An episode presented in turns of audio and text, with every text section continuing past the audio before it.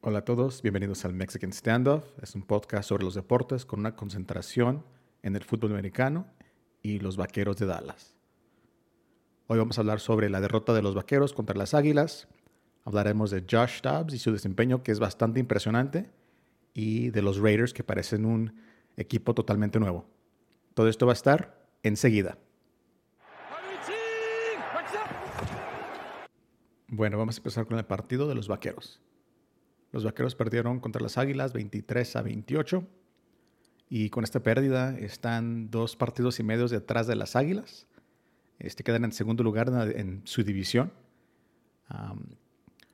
pero solamente dos equipos en su conferencia, la NFC, esta es la conferencia nacional, este, tienen más victorias que los vaqueros, que vienen siendo los Leones y las Águilas. Así que eso es bastante impresionante pero todavía están detrás de las Águilas porque están en la misma división que las Águilas. Eh, como digo, detrás dos partidos y medio.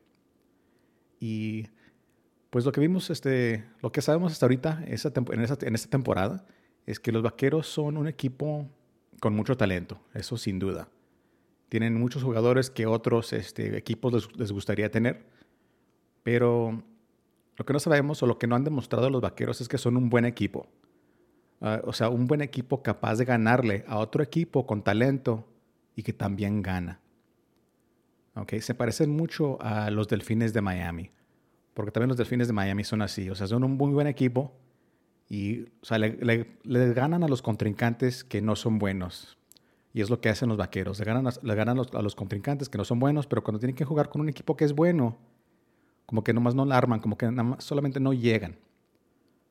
Y esto, esto fue lo que pasó esta semana. Eh, las Águilas, pues, son un mejor equipo que los Vaqueros, son el mejor equipo ahorita yo creo de la NFL, pero eso no quiere decir que los Vaqueros no puedan ganarles. Este, como he dicho varias veces en el podcast, este, el mejor equipo no es el que siempre gana. Muchas veces gana el equipo que es malo, porque hay muchas cosas que pueden pasar, muchos factores. Este, el, el clima, este, los referís, a veces los a veces equipos tienen una mal semana, un mal juego y pues no se puede hacer nada sobre ello y llegan a perder. Y a veces hay equipos que pues juegan muy muy bien hasta que sobresalen, exceden sus expectativas que tienen de sí mismos. Pero esto no pasó esta semana. Pero Prescott jugó un muy buen partido. Fue, un gran partido de él, para ser verdad. Es más, el, el equipo, no, no, no solamente él, pero el equipo también tuvo un buen partido. Eh, especialmente los tres primeros cuartos, pero este, fue la segunda mitad del último cuarto donde fallaron y se descarrilaron un poco. Ah, hablo específicamente del viaje a la zona roja con primero y gol en la yarda 6 y acabaron en la yarda 30. O sea, eso fue un, un completo desastre. ¿Cómo llegas de la yarda 6 de tu contrincante y acabas en la yarda 30 de tu contrincante? O sea, es, es una oportunidad perdida, una gran oportunidad, porque cuando llegas a las 6 ya casi llegas, son 6 yardas hasta que llegas a la zona de anotación. Ah, pero en fin, ya pasó, pero es, es de, eso hablo. Jugaron muy bien la mayor parte del partido hasta llegar hasta, hasta el medio del, hasta la mitad del tercer, del cuarto cuarto, perdón. Pero, en fin, fue un buen partido, eso sin duda. Eh, fue uno de esos partidos donde parecía desde el principio que el equipo con la última posesión del balón, del balón es el que iba a ganar. Pero, o sea, y, fueron uno de esos partidos, al último, que un partido donde los dos, los dos equipos jugaron bien y los, dos equipos cometieron errores, pero jugaron bien por la mayor parte. Pero es una de esas veces donde pues es un partido, es un juego y por, por definición tiene que perder alguien. Y esto fue lo que pasó, alguien tiene que perder y en esta ocasión fueron los vaqueros. Y los vaqueros, a pesar de unas fallas, como he dicho, jugaron bien. Jugaron al nivel de su contrincante. Alzaron su nivel de juego y debido a eso, por poco logran ganar. Y Dak Prescott también demostró que puede alzar su, su, nivel de juego hasta cierto punto. Eh, muchos dudan de él. Eh, lo, critican por no ser un mariscal de campo élite como Pat Mahomes. Y la verdad, no lo es. Pero lo que sí es es un muy buen mariscal de campo, uno capaz de elevar su, su nivel de juego y ganar partidos. Pero sí necesitas ayudas. Incluso Pat Mahomes, tan bueno que es él, el mejor mariscal de campo ahorita que está jugando, también él necesita ayuda, y lo he dicho antes.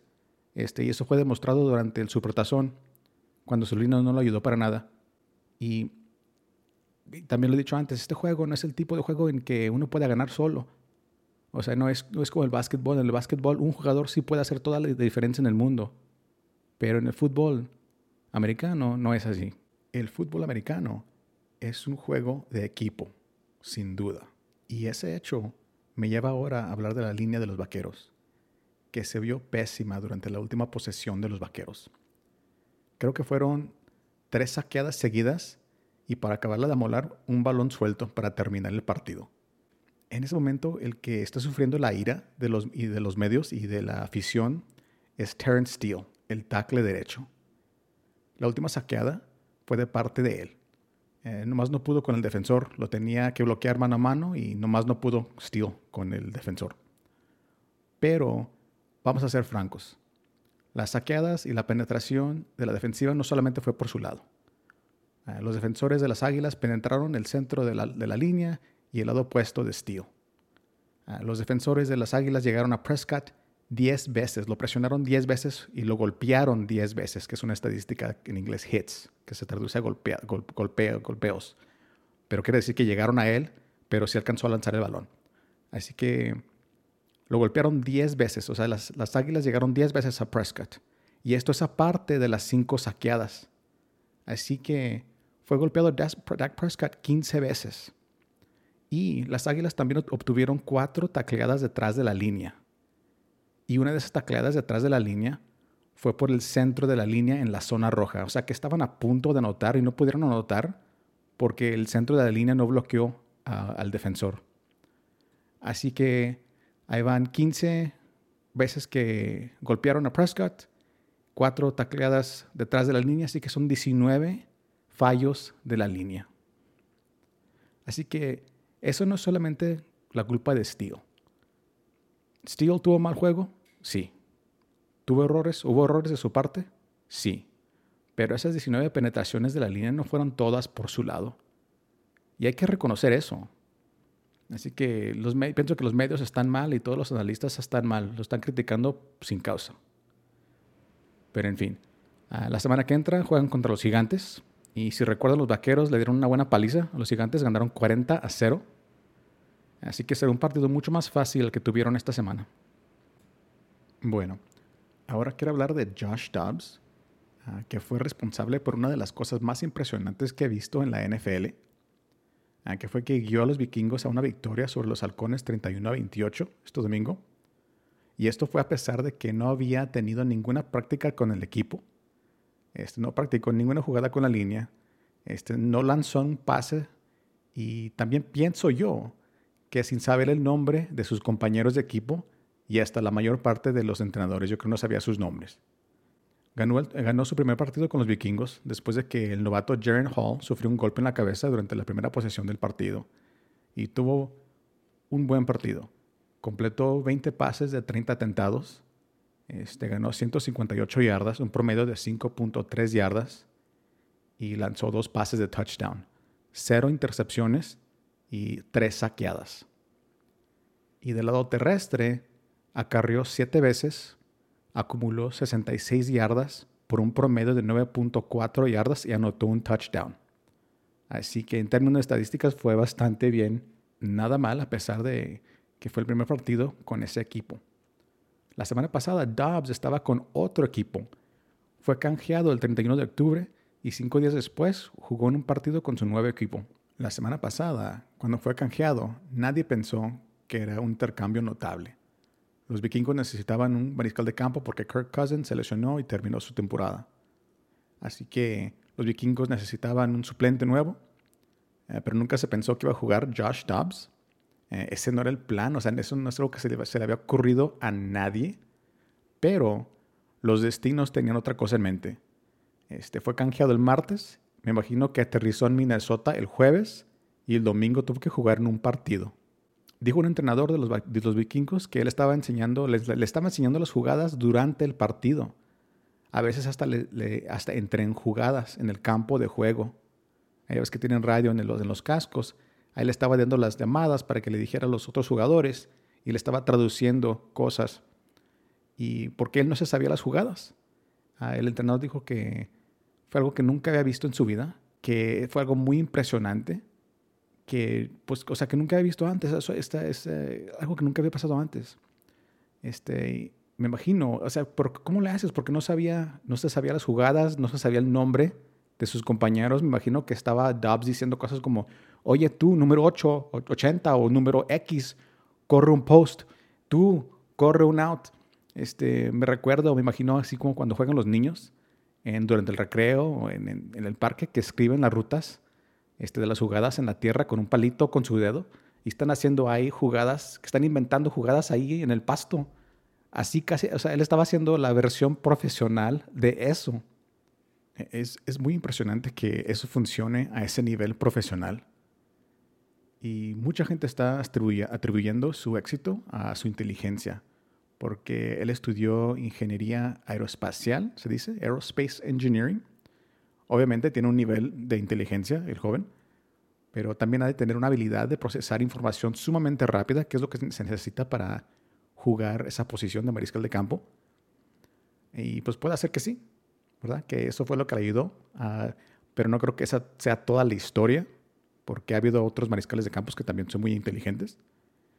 Pero me imagino que ha de haber otra, otro, otro factor.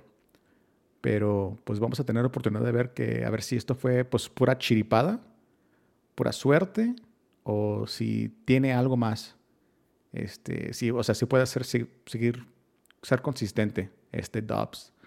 Porque hasta ahorita creo que este es su séptimo equipo en el que va a jugar, pero bueno, ha estado en seis equipos, pero creo que solo ha jugado cuatro con cuatro de ellos pero a ver si pues creció, se desarrolló como mariscal de campo y tal vez este, a ver si, como le digo, a ver si esto no es de pura chiripada o pura suerte, a ver si puede seguir adelante con este tipo de éxito. Este, así que esperamos la próxima semana con, con, cierta curiosidad y tal vez ansiedad si eres este aficionado de los vikingos. A la próxima semana juegan contra los Santos que pues no han jugado muy bien, así que a ver cómo les va. Bueno, ahora vamos a hablar de los Raiders. Y como muchos de ustedes ya han de saber, que Josh McDaniels y el gerente general de los Raiders fue despedido. Uh, Josh McDaniels ya no es, Josh McDaniels era el entrenador principal, el head coach de los Raiders. Y esta fue su segunda temporada. Y pues no acabó la temporada y ya lo despidieron. Esta fue su segunda oportunidad para ser un head coach, un entrenador principal. Eh, su primera oportunidad fue con los Broncos en el 2009 y también fue despedido este, en medio de la segunda temporada. Así que ha tenido dos posiciones y en esas dos posiciones no completó su segunda temporada. Fue despedido antes de completar su segunda temporada. Así que eso tal gota de decir de él, que por alguna razón pues no la está armando. No es un buen entrenador, este, es un coordinador ofensivo excelente, pero yo creo no tiene las, no tiene las cualidades necesarias para ser un buen entrenador principal. Y esto yo me imagino que es lo que está pasando. Y bueno, pues, ¿qué está haciendo mal entonces? Este, pues según eh, unos informes que leí, eh, tiene que ver con que unos problemas que surgieron, según unos informes, es que estaban muy largas sus reuniones de equipo y que la corrección excesiva de cada error y la forma en que culpaba a los jugadores por los problemas con, los, con las jugadas fueron la causa principal de que los jugadores no estaban contentos con él. Y muchas veces los, jugadores nos dicen que, está, que no están contentos, pero esta vez Devante Adams y Josh Jacobs no parecían contentos con él y, y sí ofrecieron sus opiniones sobre ello. Incluso los asistentes también estaban hartos, según unos informes, y que habían tenido una reunión este, el día, creo que fue el día, la semana eh, cuando lo despidieron, que querían hablar sobre lo que estaba haciendo y que tal vez cambiara su manera de ser o que cambiara la estrategia y y él no quiso. Y yo creo que hablaron con el, con el, el Mr. Davis, el señor Davis, que es el dueño del equipo, y bueno, lo despidieron. Y así terminó la época de Josh McDaniels. Pero a mí todos estos problemas me suenan a mí como un problema de mal liderazgo. Este, como un entrenador, tú, tienes, tú eres el líder, tú eres como el general de, de esas tropas, de esa organización a ese nivel. Y el, el, el, las cualidades que se necesitan y las responsabilidades de un coordinador y las responsabilidades de un entrenador líder o de un entrenador principal son un poco diferentes. Como un entrenador tú tienes que motivar a las personas, a los jugadores, eh, brindarles orientación y adaptarse a, los, a, las distintas personalidades del equipo. Y al, hacer esto, el entrenador puede sacar lo mejor de cada individuo y impulsar al, al individuo y al equipo en la misma dirección, ya que es ganar un partido para tener éxito en el campo. Y él es muy buen este, coordinador ofensivo. De eso no hay duda. Él ha tenido mucho éxito siendo un coordinador ofensivo. Pero cuando ha tenido oportunidad de ser este, un, head coach, pues nomás no lo ha armado. No, no sé por qué. No, no, tal vez no, puede, como que no puede establecer una buena relación con sus, jugadores y con, los este, asistentes. Como que está tratando de, de, parecer mucho, como que quiere ser, como que quiere hacer las cosas así como las hace Bill Belichick.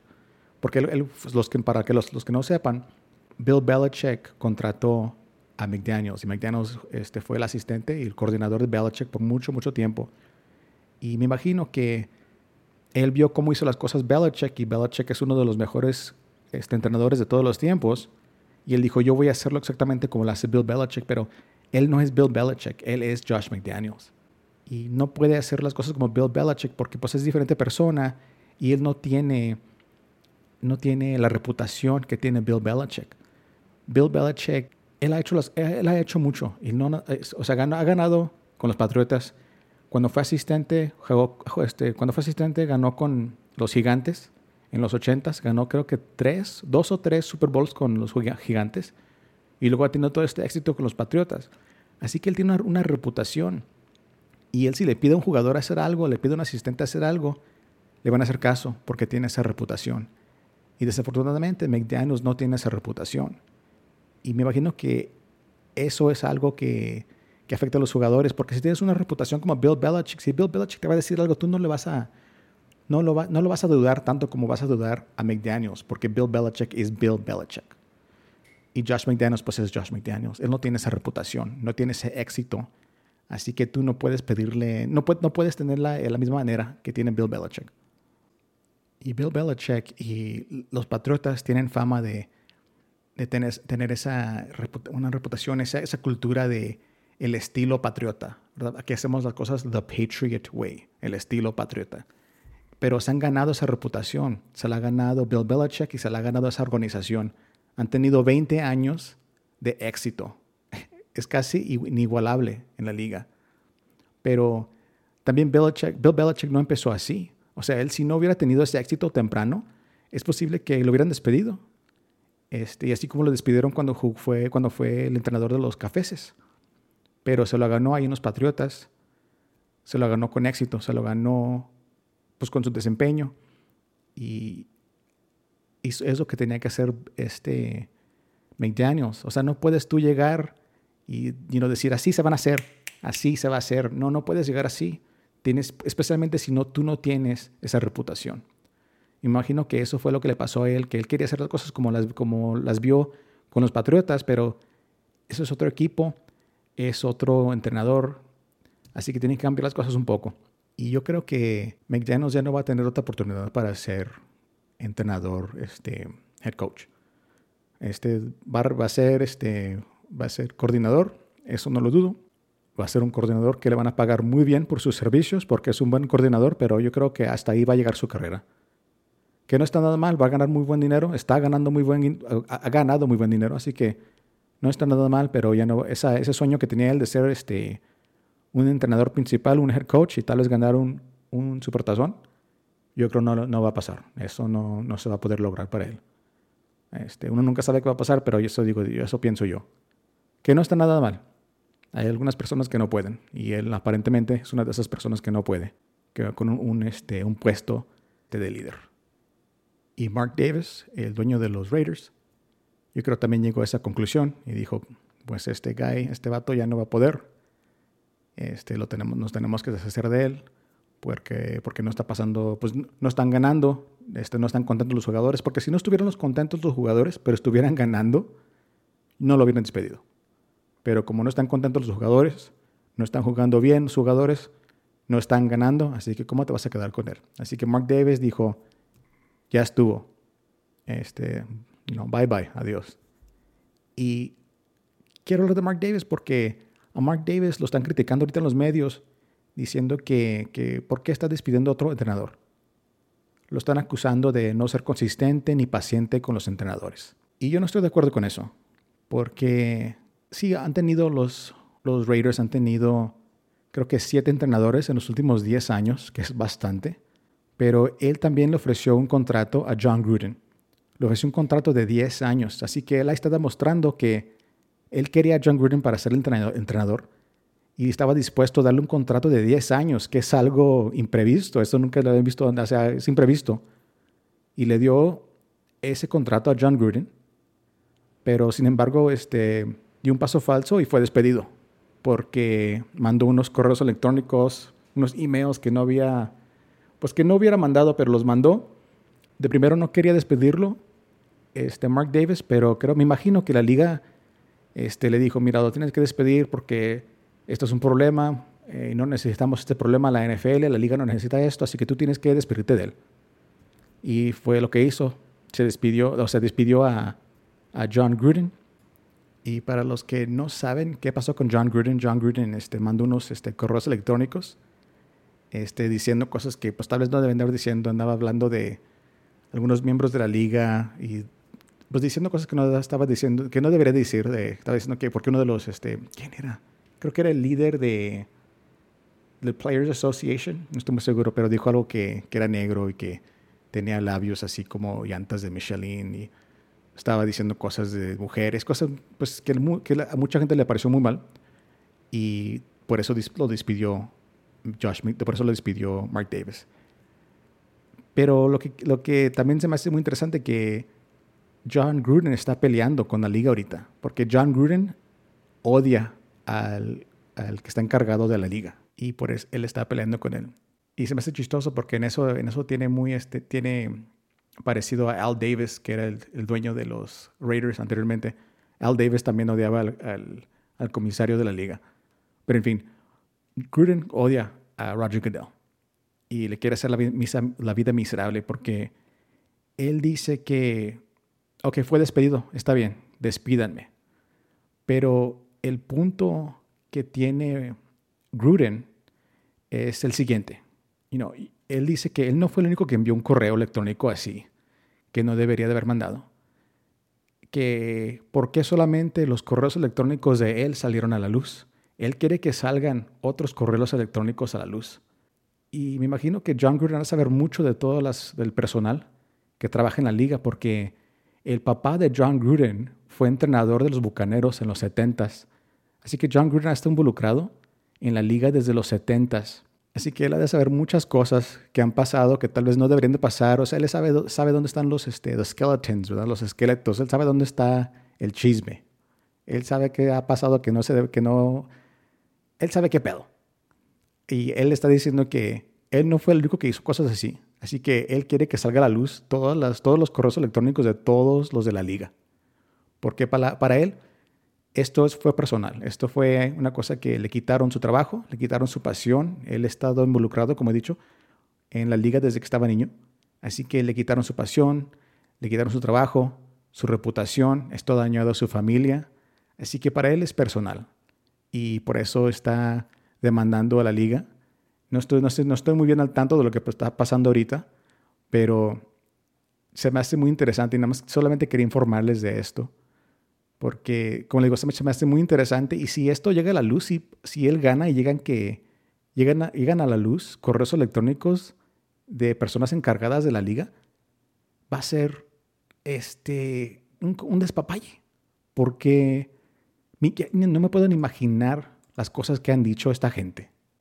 Y John Gruden, pues John Gruden dice que me lleva el carajo conmigo, pero me voy a llevar algunos de ustedes conmigo. Pero, en fin, este, vamos a regresarnos al fútbol, porque esto no tiene nada que ver con fútbol, pero este, lo menciono porque ese fue el, último, o sea, lo contrataron, lo, intentó contratar Mark Davis por 10 años. Así que si tú dices que Mark Davis este, no es paciente y no es consistente y él no quiere consistencia en su organización, está mal, porque él trató de tener consistencia, pero desafortunadamente contrató a John Gruden y luego John Gruden tuvo estos problemas y lo tuvo que despedir. Él no quería despedirlo, pero la liga forzó a que lo despidieran.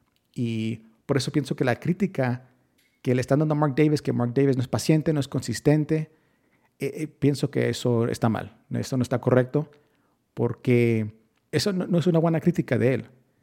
Yo pienso que la crítica no es que no sea consistente y que no sea paciente, la crítica de él es que él contrató a Josh McDaniels. Y yo no hubiera contratado a Josh McDaniels, porque Josh McDaniels ha demostrado que él no está a la altura del puesto de un entrenador principal.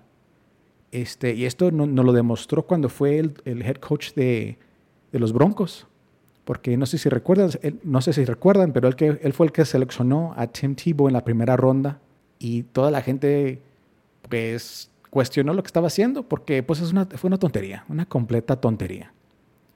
Y cuando tú tienes un entrenador que es head coach, tú no quieres que haga tonterías. Tiene que, ser head coach es como, eres un general, tú tienes que hacer buenas decisiones si tomas malas decisiones y si tienes este, recursos y no, las, no usas esos recursos como debes de usarlos, estás mal, nunca vas a tener éxito. Así que por eso deben de criticar a Mark Davis. No critiquenlo, no, lo, no deben de criticar por no ser consistente o paciente, critíquenlo, critíquenlo por haber contratado a Josh McDaniels.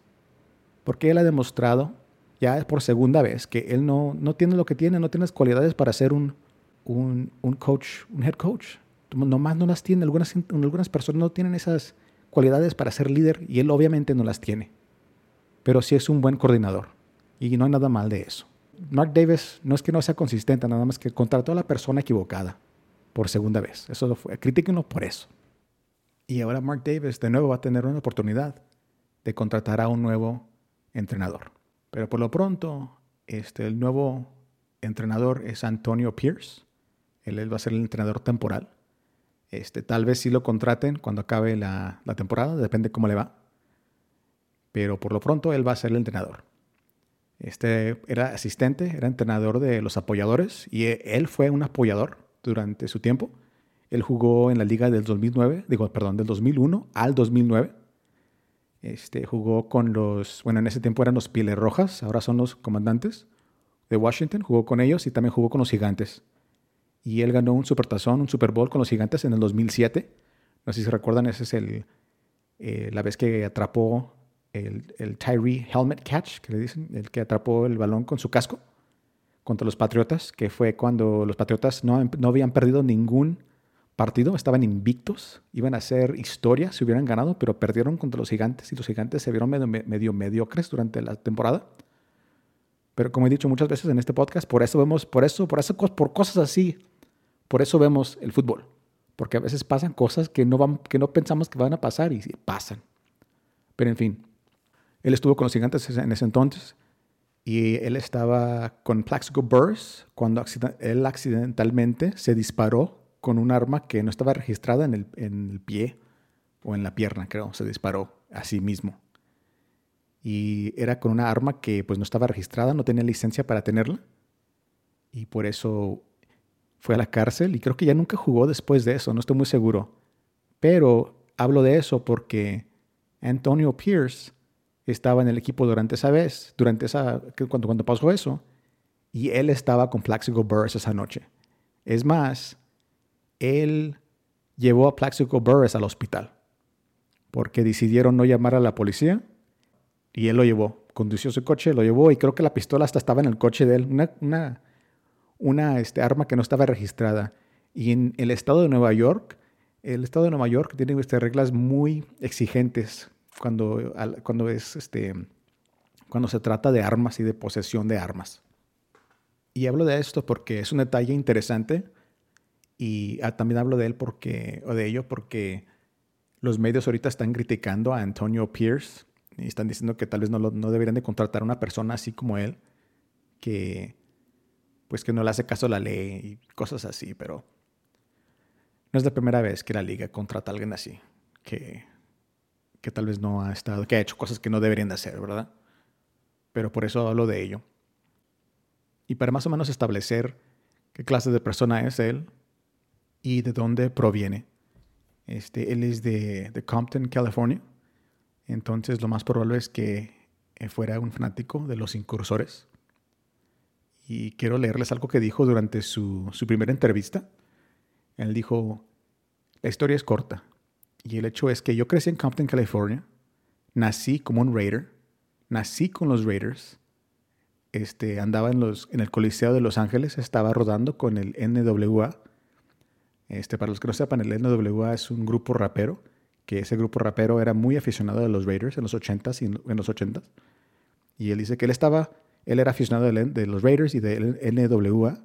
Y él dice, estaba hablando directamente desde Compton, porque así se llama el disco del NWA, hablando directamente desde Compton.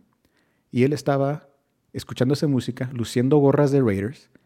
Y entonces él dice, cuando llegó la oportunidad de trabajar con Josh McDaniels, el, el coordinador defensivo Pat Graham y Dave Ziegler, y con esta organización yo aproveché. Entonces, eso es lo que me preparó para, para esto. Yo nací siendo un Raider. Yo crecí siendo un Raider. es lo que dijo él durante la entrevista.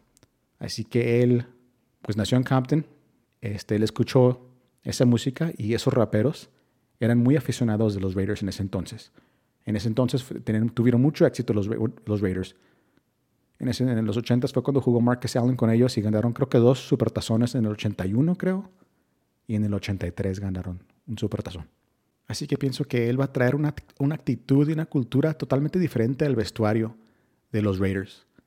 Y este, me pregunto si iba a ser como los, los Raiders de antes, ¿verdad? Los Raiders viejos de los 60, 70 y los 80 y hasta incluso en los 90 Este, los Raiders, este, pues seguro Pierce, Antonio Pierce se acuerda de esos Raiders, ¿verdad? De, esos, de esa época de los Raiders. Y pues, bueno, bueno, perdón, los Raiders, para los que no sepan, Raiders en español es un, un, este, un incursor. Así que él se acuerda de esos incursores.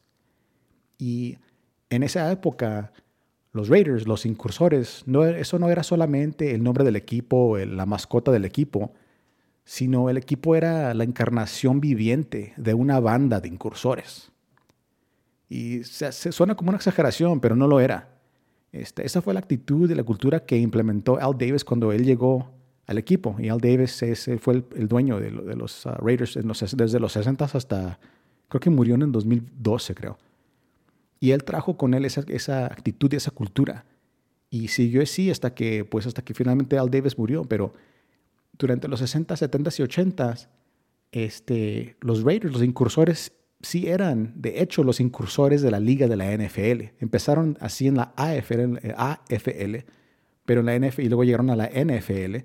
Y ellos fueron los incursores. Ellos fueron el tipo de equipo que jugaba de una manera que tal vez no era de, caballero, ¿verdad? Ellos jugaban como incursores, no jugaban como caballeros, no jugaban como este, un equipo. Ellos era una batalla para ellos. como he dicho, ellos eran la encarnación viviente de los incursores. Al Davis buscaba jugadores así que tenían el pensamiento como él, que querían jugar el, juego de una manera así como él quería. Así que los equipos de esos tiempos de, de Al Davis estaban hechos de muchos jugadores desechos, jugadores que otros equipos no querían porque eran rufianes o porque este, se hacían cosas que no deberían de ser fuera del campo e incluso hasta dentro del campo, que no se portaban como caballeros, que estaban en problemas con la ley y se deshacían de ellos. Y Al Davis iba por ellos. Si, eran un buen, si eres un buen jugador, a mí no me importa lo que hagas fuera del campo. Quiero que juegues conmigo. Y él iba por, por ellos y les daba una segunda oportunidad a esos jugadores que, que, pues, que decían que eran desechos, que eran que excremento, que no, que no eran buenos para jugar en la liga. Y Al Davis iba por ellos y les daba esa segunda oportunidad. Porque él quería jugadores que jugaran de una manera que, pues como digo, que no era, que era la manera de incursores. Y en esas tres décadas, entre los 60 y los 80, este, ah, hubo diferentes entrenadores y tenían diferentes reglas. El primer entrenador fue John Madden, que tuvo unas reglas y él, él decía, a mí no me importa que, que tienes que usar una corbata o que digas sí señor o que no digas no señor. A mí no me importa eso porque usar una corbata no gana partidos. Así que a quién importa, a quién rayos le importa eso. A mí no me importa eso. Y muchos de los eh, jugadores X, los ex jugadores de, John Madden dicen que John Madden tenía tres reglas, que solamente tenía él tres reglas. Y una de las reglas era, regla número uno, tienes que estar a tiempo. Regla número dos, tienes que poner atención. Y regla número tres, juega como un demonio cuando yo te lo pida. Y esas eran las tres reglas de John Madden. Así eran esos equipos de los incursores. Tenían así simples reglas y así jugaban. Y así fueron los jugadores este, de John Madden en los 60s y en los 70s. Así jugaban. Luego en los 80s hubo otro entrenador, este, el, el coach Flores, que creo que fue el primer, creo que fue el primer entrenador hispano en la NFL. Y durante la temporada de él había dos reglas. Este, y no, pero no sé si fueron reglas de él o fueron reglas que estaban ahí de la organización ya que puso otra persona. Pero en los 80 muchos de los eh, exjugadores dicen que habían dos reglas. Regla número uno. Se fomenta el hacer trampa. Repito, regla número uno. Se fomenta el hacer trampa. Regla número dos. Acude a la regla número uno. Así que esto te dice todo lo que tienes que saber sobre esos equipos. Así que esa actitud, esa cultura, este, proviene en gran parte de Al Davis y de la organización, porque es así construyeron esa organización. Así que pienso que este nuevo entrenador, Antonio, que él creció admirando a esos equipos de los 70s y de los 80s, este, tal vez a ver si regresa este, ese tipo de, juego a, esa franquicia, porque ya no la han tenido por mucho tiempo. Y muchos de los aficionados de esa franquicia por eso quieren a los Raiders, porque los Raiders peleaban, porque los Raiders de hecho eran incursores, no nada más era un nombre, eso, eso es lo que eran ellos. Y muchos de los aficionados por eso quieren a los Raiders. Y a ver, a ver si este, a ver si puede sacar algo de esto, a ver si, si puede fomentar esa cultura. Tal vez no de hacer trampa, de no, no, que, no, que, no, que no, jugar sucio no trampa, no estoy hablando de eso, pero que, que jueguen con ganas, porque no están jugando con ganas. Este, los Raiders, los incursores no han jugado con ganas por mucho tiempo. Y pienso que es porque no han tenido una persona que, que, piense, que, que, crea más bien, que crea en esa mentalidad, en esa cultura que es los Raiders. Y pienso que Antonio, por haber crecido con eso en los 80s y por haber crecido, porque es de donde es, es de Compton, muchos de los raperos vienen de ahí, mucha gente negra que es afrodescendiente viene de Compton y los Raiders tienen mucha afición entre la gente afroamericana de los Estados Unidos, incluso a los mexicanos también. Hay muchos, hay muchos mexicanos que son aficionados de los Raiders por esa misma, por eso, porque son contra contra, no contra la ley, pero contra la institución. Y eso llama la atención. Y también aparte porque los Raiders fueron, uno de los, fueron una de las primeras organizaciones que contrataron a gente que era negra o que era hispana y les valió, porque Al Davis, él le valía madre. Él decía, yo quiero un jugador que es bueno, a mí me vale madre que sea negro, que sea mexicano, que sea hispano, me vale. Y por eso tiene esa afición porque también por eso tiene mucha afición ese, por eso lo admiro mucho porque él dijo eso y él este, iba contra las leyes que tenía la NFL, que él pensaba que eran injustas. Y esa era una de ellas, que había contra las minorías en los Estados Unidos. Y creo que ya que ya no está Al Davis aquí, tiene alguien que, porque su hijo no tiene la misma, no tiene el mismo carácter que tenía Al Davis. Así que espero que este Antonio sí tenga ese carácter porque durante su entrevista, yo vi su entrevista porque cuando yo descubrí que él era de Compton, inmediatamente pensé, él fue aficionado a los Raiders en los 80s. Y él se acuerda de lo que eran los Raiders en ese entonces. Y siendo de Compton también tiene esa actitud que tiene una persona que proviene de ahí. Porque Compton no es un lugar, tiene fama de no ser un lugar muy bueno, es como como en México que hablan de, es un lugar de barrio, ¿verdad? Y o como que las favelas, o es un lugar que no es muy bonito, no es muy bueno. Así que por eso quería yo saber qué, qué tipo de actitud ha de tener él, porque jugó en la liga, proviene de ahí. Así que qué, a ver si regresan los, los Raiders de antes. Quería saber yo qué, qué actitud tenía él. Y la actitud que tienen, no, no, pues no, no sé, no muy bien sé, ¿verdad? No sabemos, pero sé que cuando vi su entrevista, yo pude, escuché la, pasión en su voz y en lo que decía. Y él quiere estar ahí. Y me imagino que para él es casi un sueño que él va a ser el entrenador del equipo, su equipo favorito de su niñez. O sea que eso es un, eso es un, es un sueño, ¿verdad?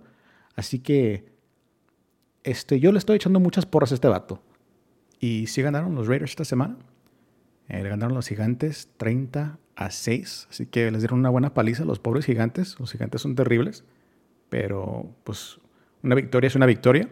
Y fue la primera victoria eh, de la carrera de Antonio como un entrenador principal. Uh, esperemos que continúe. Y los Raiders, los incursores, se vieron como un equipo totalmente diferente, un equipo pues nuevo, rejuvenecido, con ganas.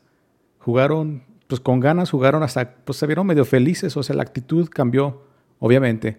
Así que quién sabe qué les estaba haciendo eh, McDaniel, este, pero pues no les caía bien o algo. Es que es difícil, no sé.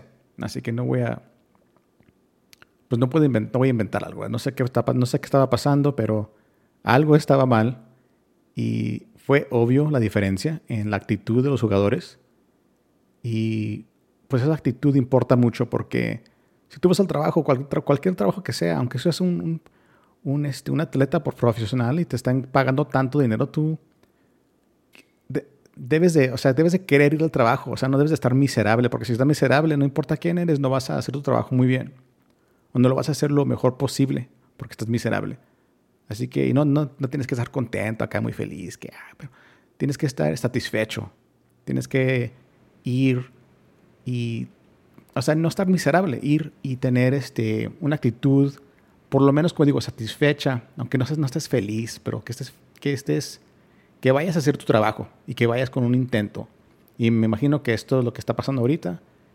Y este, ya se siente, hasta Devante Adams, el receptor, hasta él estaba muy feliz, hasta como que se vio así como que le habían quitado una gran, este, una gran, una, gran pesa de encima de los hombros, así que algo estaba pasando muy mal ahí en, ese, con ese entrenador y en ese locker room. Quién sabe qué lo que era lo que era, pero ha cambiado y a ver si esto lo pueden sostener por el resto de la temporada, porque no tienen una mala, un mal récord. Tienen un récord de 4 y 5. Están en tercer lugar en su división. Así que no es imposible que puedan ir a los playoffs, al torneo. Así que sí se puede. Eh, a, ver qué pasa. Porque. No, pues estaría bien chido, ¿verdad? Que, que, tuvieran un éxito y que sí, pues que lograran algo, porque está en una división medio difícil. Pero, este, a ver qué pasa. Bueno, esto va a ser todo por hoy. Eh, gracias por escuchar. Este, Ahí denme un, like, un rating, este, un correo electrónico, lo que se le ofrezca. Este, otra vez, gracias por escuchar. Espero que tengan una, un buen, una buena semana, que trabajen bien, que trabajen duro y luego que descansen el fin de semana. Así que esto va a ser todo. Muchas gracias.